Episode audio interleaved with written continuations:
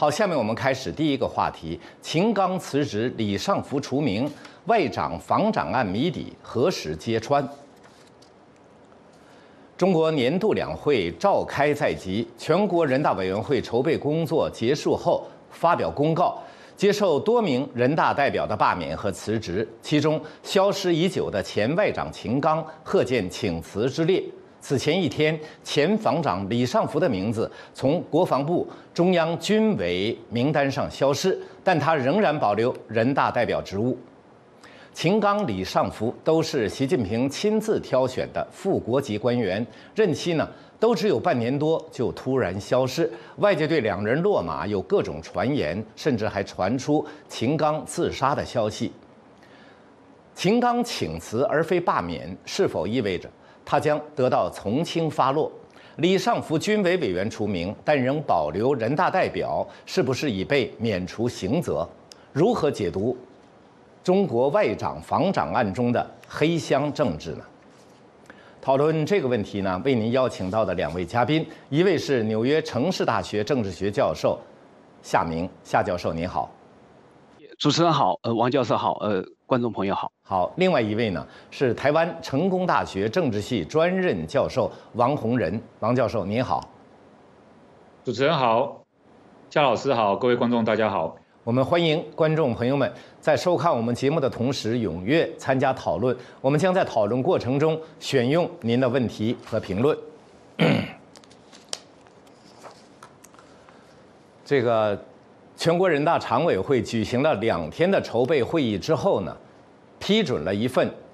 人大代表辞职和罢免名单，前外交部长秦刚的名字列在这个辞职名单之中，引发了外界不小的轰动。我来请教纽约夏明教授，为什么秦刚辞去人大代表职务，引发媒体和舆论的强烈议论和广泛的解读呢？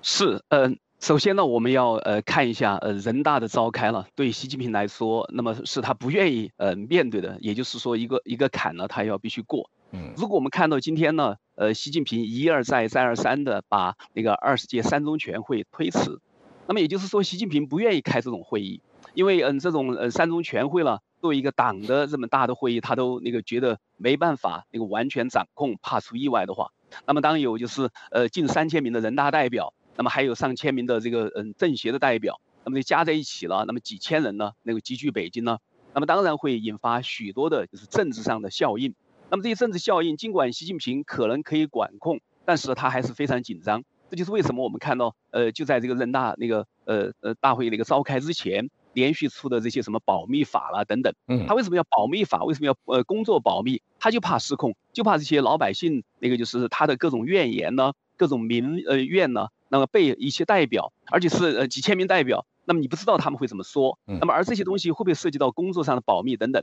那么我觉得对习近平来说，嗯，那个秦刚的事件，或者是呃目前的人大的各种的呃可能引发的问题了，他都想进行一个非常严密的管控。因为秦刚作为一个人大代表，他来还是不来？如果他不来的话呢，那么他的结局是什么？那么我相信呢，那么嗯那个中共呢是应该必须要有一个清楚的交代的。那么不然的话呢，就会引起人大的呃根本权威的一个完全的丧失。那么当然呢，我们看到，如果习近平可以无限的那个推迟推迟那个嗯呃三中全会的话呢，其实习近平呢，他既可以一个废除宪法中的呃国家主席的任期制。其实如果习近平能够真正的最终掌握权力的话呢，我相信习近平有一天会真的那个嗯推迟甚至废止人大的那个每年的聚会了。所以我觉得这恐怕是一个最大的背景。同时一个嗯那个他的嗯意向呢。呃，显然是想平息大家对他的能力、对他组织的班子的各种的，就是怀疑。因为毕竟他上那个就是那个任那个第三届，那么他组织的这个内阁呢，那么现在已经有七八员的这个内阁级的这些部长级的这些官员呢，那个被撤换或者是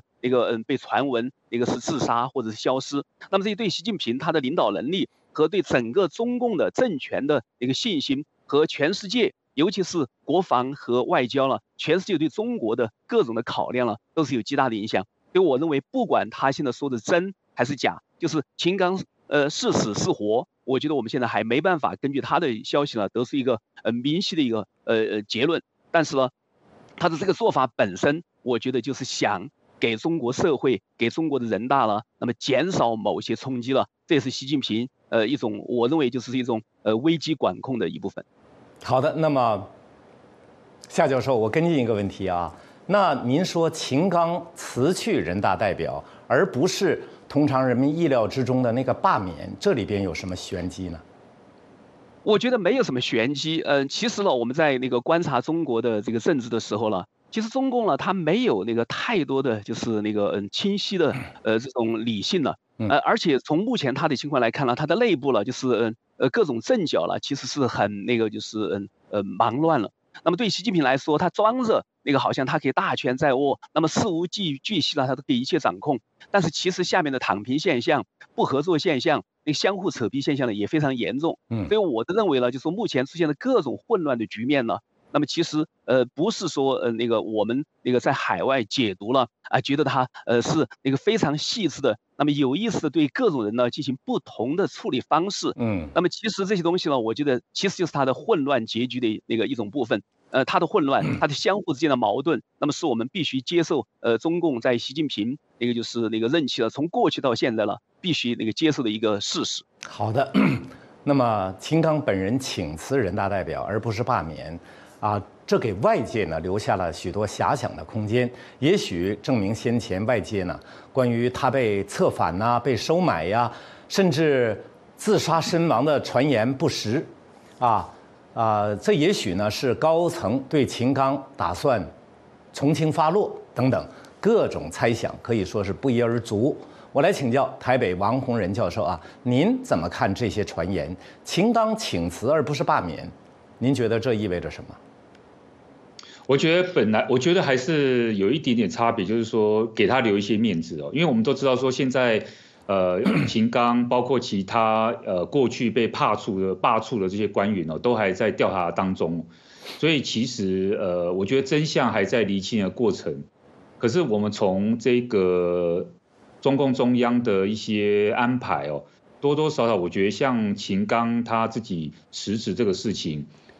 一定是上面哦，呃，用这种我这个不见得是秦刚自己去做这个请辞的动作，有可能是有人替代他这样做，或者说真的是他自己还活着哦，他自己做这个事情，可是至少给他留了一点颜面，这个稍微有一点点不太一样。可是我也同意刚刚夏教授所提到，就是说，你说这个些微的差距有没有影响到说，对于这个案件调查最后？比如说他被免去了这个，去年就已经被免除了这个所谓外交部部长职务。你说你还期望说他能够将来在这个党内或者在政府里面担任什么样的要职，或者另有他用吗？我觉得这个可能性也微乎其微哈。所以顶多是稍微有一点点做一些区别，可是这个区别对于实际发生的状况，比如说习近平希望透过这样子一个过程去开始清算。身边他认为，呃，有跟外界、跟西方、跟美国有这种国安密切合作的这些泄密问题的人员，嗯，对他不忠诚的人员，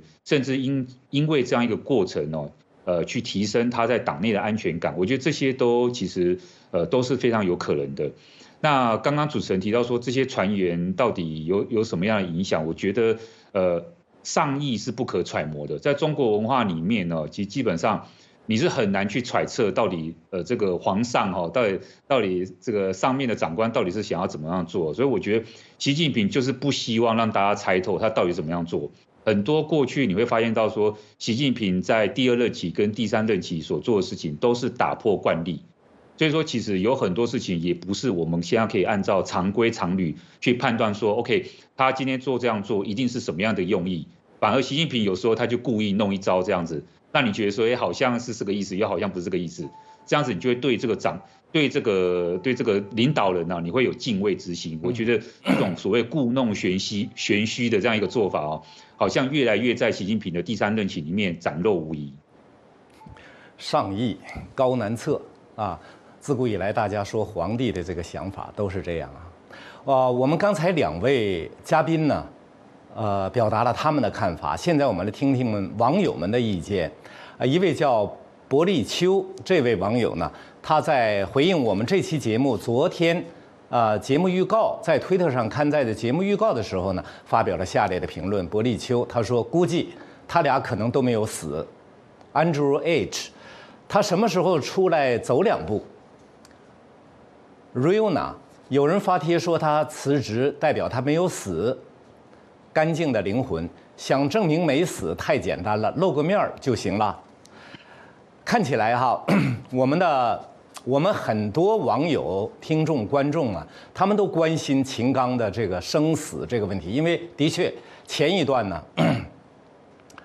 这个海外包括中国国内都有一些呢这个传言说秦刚已经自杀身亡。呃，我想请两位嘉宾简要的给我们说一下有没有这种可能。那么这一次他出面辞职，又有没有打破他自杀的这种传闻、这种传言呢？首先，夏教授。第一，我认为，呃，目前那个传出他那个那个，或者就说官方公布他那个辞职了。我觉得不能说明任何的东西，呃，因为呃目前的情况，尤其看到他呃所谓的工作保密法这些东西的规定呢，那么我觉得这是一种中共的一种危机管控，那么是一种就是呃目前的一种宣传。第二呢，我不认为呢秦刚呢就是有人们传言的有各种什么那个卖国啦，那个跟呃美国那个勾结啦，什么出卖中国的情报啦，那么达到他的副国级的，以他的这样层次的人，全世界没有任何一个国家可以把他给买掉，呃，给他的那个荣誉地位。和金钱呢是超过中国他已经得到的。那么第三呢，就是中共呢在过去的就是这个呃学习的这个大清洗中呢，那么我们看到已经是几百万几百万的人，如果再加上他有口头训诫了党的纪律这些那个就是批评呢，那么是嗯上千万左右的那个党员干部了，那么受到各种的处理。那么所以呢，我认为呃这种大的那个嗯学学习了，那么呃使得中共的许多官员有各种压力，而且我们看到既然有上将。有那个重庆市委副书记等等自杀跳楼等等，那么所以呃我们也看到有王立军这样年轻的人，那个在监狱里边被掠夺呃被那个虐待，最后出庭呢，那么是坐着轮椅，那么所以我认为对秦刚呢，那么一切皆可发生。好，那么啊台湾的王教授，我觉得的确我也同意啊，就是说这个秦刚自己请辞，这个不代表说他活着与否哈，这个像我刚刚提到的。这个是不是他真的本人去请辞啊？他只是用词上是这样说，是不是他本人这样做我们不知道哈。但是我觉得秦刚的结局是怎么样哦？有时候不是他可以决定的。嗯，就说上面到底决定他是要自杀、要病死、要关在牢狱中啊暴毙啊，或者说这个畏罪自杀哦，可能还再加一个形容词哦，他因为畏罪的关系哦怎么样？我我觉得这个不是他可以决定的，要用什么版本哦？我觉得还是习近平啊来去决定，呃，根据很多呃，不管是个人情谊啊，有没有人来说情哦，包括彭丽媛有没有替他说一些好话，呃，替他求情，或者是调查到了证据到底有多大的证明，他犯了哪一些无法容忍的事情？我觉得这个可能透过这个东西才能够决定他到底最后的版本是怎么样结束。对，好，那么现在呢，我们聊天室里的观众也非常了解。啊，也非常关心秦刚的事情，啊，给大家选读一些他们的评论。首先是于次郎说，当艺人的丑事不能转移中国人民的不满情绪时，秦刚和李尚福被抓的暗箱暗箱炒作就起了作用了，这是他们最后的剩余价值。华华兰。也许一尊个人还对秦刚保留一点希望，因为一尊这人原本就深信多疑，原本将秦刚提拔那么快，就是要以秦刚来平衡外交系统的人事矛盾。在秦刚的问题上，一尊留一手。也许在王毅不再相信后，也许会将秦刚复出，不是没有这个可能。杜三元，李克强就是纳瓦尼，挂了就没人能挑战皇上了。秦刚应该是和李克强一挂的。啊，压讲说外长防长案没什么谜底要揭穿，中共的官僚基本上就是这类下场。昌平流不愿开大会，还不如说是不敢面对台下的几千双眼睛，他觉得人人都在嘲笑他。好，我们说完了这个前外长秦刚，我们现在再来看一看前防长李尚福。就在宣布批准秦刚辞去人大代表的前一天呢，国防部网站上把李尚福的名字从中央军委委员的名单中除名。这件事同样也引起了外界的议论。来请教夏教授，外界感到诧异的是，李尚福失踪已近一年了，防长被免也半年有余了，为什么其名字仍然挂在中央军委的名单上？最近又为何被突然拿掉了呢？那李尚福和秦刚几乎同时被处理，这跟即将召开的两会有没有什么关系？是从呃人大的那个角度来看呢，因为嗯秦刚呢是从那个 天津那个呃呃市人大这样选到那个全国人大的，那么所以作为一个有固定那个地域的这么一个人大代表，在天津呢，他是可以比较容易的，那么把秦刚的比如说请辞的事情呢，就马上就处理。但是解放军代表团呢，它是不一样的。解放军代表团它没有一个地域，那么是在全国分布的。那么所以的话呢，如果要对他的解放军的人大代表要进行那个就是呃所谓的请辞或者处理的话呢，那么往往呢那个操纵的程序呢，跟就是呃一个地方人大呢是不一样的。嗯。那么所以我相信呢，如果对李尚福他的人大那个代表的资格要进行某些处理的话呢，相反，这次解放军代表团在北京那个集聚，他们会讨论这个问题。然后最后的话呢，在这个会议期间。会议结束以后，那么我相信李尚福呢，他的这个就是呃未来呢就有一个处置方向。那么另外呢，我们也看到就是李尚福跟秦刚还有其他的那个七八位的那个中国的这个部级领导人呢，那么在习近平进入第三届以后呢，都出现了政治上的就是呃被那个怀疑或者被排挤。我们也不那个就排除了里边的有非常那个呃激烈的权力斗争、派系斗争。很明显的，在秦刚事件上，王毅跟秦刚的他们的在对外政策上。有那个方向性的分歧，嗯，比如说王毅他提出那个中俄是那个就是合作了，那么是呃那个不封顶，而秦刚呢一上台来说就说中俄的合作了有底线，那你可以看到对于王毅来说，他能够以七十多岁的高龄再回国再去执掌外交部的部长的这个就是职位了。那么他主要的当然不是因为他那个就是练那个拳的问题，他当然也会练拳。外交部长比他的这个什么那个中共中央的这个呃外事办的这个办公室主任呢，那么权力呢实权要多得多。但是更重要的是在于，如果他没法执掌到外交部的人员的更各种 配备，而是由秦刚上来把秦刚那个喜欢的各种人提拔上来的话呢，那么当然对王毅呢，那么是一种就是冲击。那么我认为，对王毅来说，他利用了秦刚的一些那个嗯桃色新闻，那么把秦刚呢给搞下去。但是问题在于，过去的一年，中国的外交和国防呢，呃，遭到了就是那个嗯呃非常大的一个就是那个嗯塌方。那么对习近平来说，我相信他是不满意的。嗯。而且我们相信，对总理李强来说，当总理李强第一次那么出阁了，那么那个走到了就是嗯 G 二零那个会议，而王毅根本就是不睬他，连陪都不陪他。那么作为一个李强，一个没有外交经验的人，那么跑到印度去出席这么一个那个二十国首脑会议，那么而且是第一次由总理出席，连外交部长都不去陪陪同的话了，那么你可以想象，那么对于总理来说，对于李强，当他在一年以后，那么越来越就是那个嗯那个夯实他自己的地位来说的话了，那我相信，呃，中共党内的这个权力斗争呢还在继续，那么对秦刚轻轻放下了。其实不是说秦刚还有那个回来的可能，而是说秦刚跟秦刚有那个牵连的，或者由秦刚提拔的，或者跟秦刚的这个外交方向，尤其对美和对俄的不同的这个态度呢有关的这些人员呢，我觉得他们呢恐怕呢获得了某一种一个解放。好，那么外界广泛流传呢，防长前防长啊李尚福的问题，可能主要是由于贪腐，但是问题的性质呢似乎没有秦刚那么严重，因为毕竟。这位前防长还被保留了人大代表的这个职务呢，而且似乎到目前也不可能被辞职或者被罢免了，所以他的下场可能要好于这个我们说这位前外长秦刚。我来请教王教授，这种推断您觉得有没有道理呢？我觉得这个。比较没有这么，我我觉得在中国政治里面，在习近平第三任期里面，没有什么不可能的。所以你说，因为这样子去判断说，呃，好像秦刚，呃，对不起，好像这个李尚福他的下场会比秦刚好，觉得这个推论还只是暂时的。我只我只能说暂时的哈，就是说，呃，这是第一个哈，第一点。第二点，我是觉得说李尚福的这个呃贪腐这个问题可能是有存在。但是我我我我总是觉得说，从过去也来判断，就是说，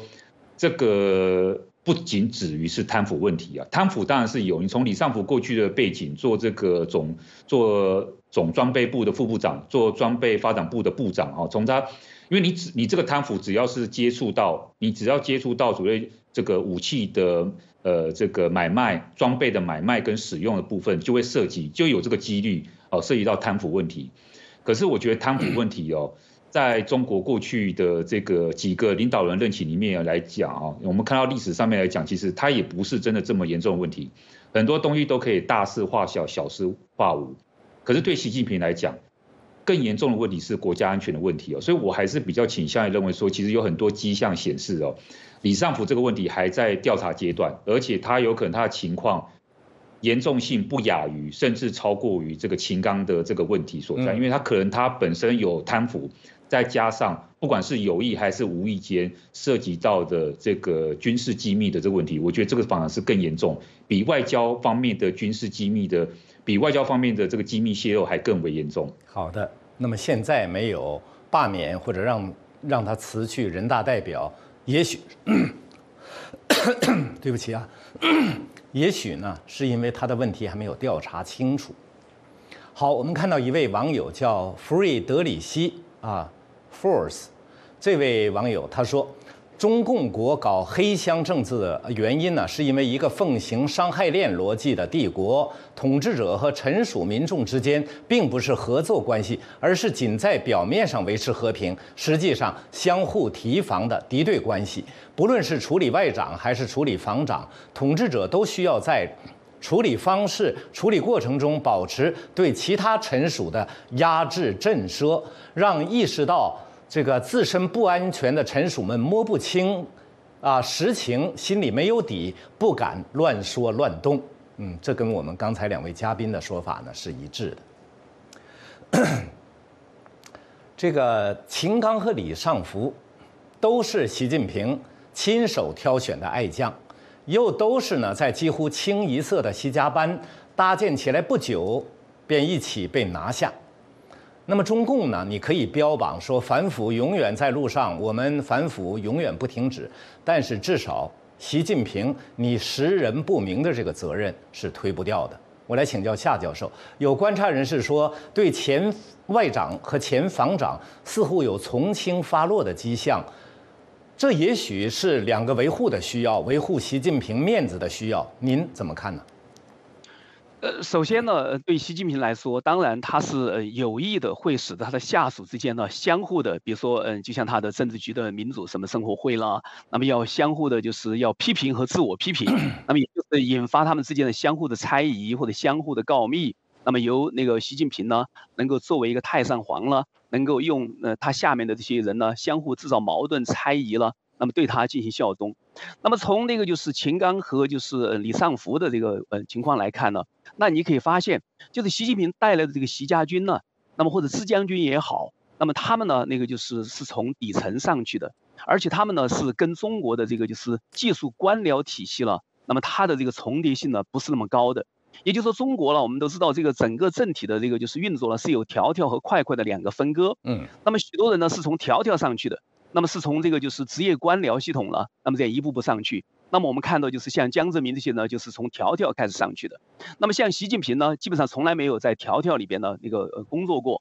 而像什么蔡奇呢等等呢，基本上都是从块块，都从地方的这样任职上去的。嗯。那么所以呢，就说地方呢，他们呢往往对国防和外交的事务呢是没有掌管权的。也就说是没有这个知识储备和精力的，那么所以呢，当就是呃习近平内部的这些那个争权夺利了，尤其是他的我经常讲，就是他这个泥鳅上位的这些人，这些圆滑的人才了，他们掌握大位以后，或者在习近平身边呢，呃进行各种谗言以后了，当然会影影响习近平的各种决策。而习近平呢，他是一个事必躬亲的一个微观管理者，那么所以呢，他的很多东西呢，他都要去自己要亲自领导、亲自指挥，那么既要又要还要更要。那么这样的话呢，就搞得下面的那个那个呃呃官员呢，做事情呢就很难做，而只是想揣摩他的意思了，那么使得他老爷子今天开心就好。那么所以这样的话，他的政策一定会出现很多的问题。那么这些问题他一定要找人发落。那么所以呢，他现在的话就说，基本上也是他其实对中国呢，那么也是两眼摸黑，那个耳耳目那个闭塞，因为没有人跟他讲真话。